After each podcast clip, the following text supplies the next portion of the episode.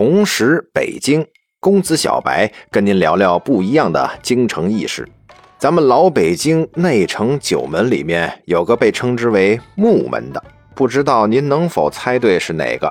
今天啊，咱们就说说这个答案——东直门。您看其他的城门起的名字既拉风又庄重，朝阳门、德胜门，唯独这东直门和西直门，他怎么听他都感觉这格局有点小。其实啊，这跟当年这地方的形态还真有点关系。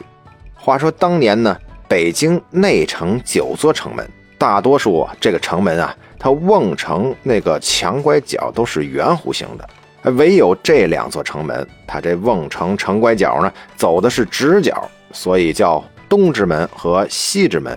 而且当年呢有句顺口溜，叫九门十座庙，一庙无神道，说的也是这个。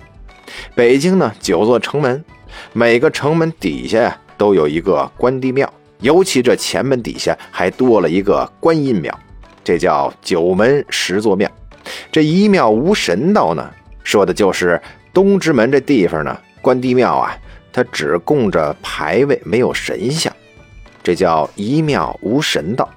是因为当年呢，这东直门啊，地处比较偏僻，而且呢，规模比较小，所以这庙也小，里边呢就只有牌位了。东直门最开始叫做崇仁门，到了明朝永乐年间，它才被改名为东直门。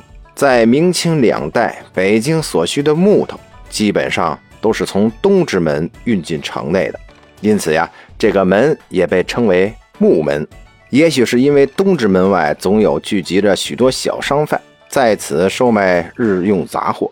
所以啊，这个门被皇家也被视为最穷的门，皇帝从来不涉足于此。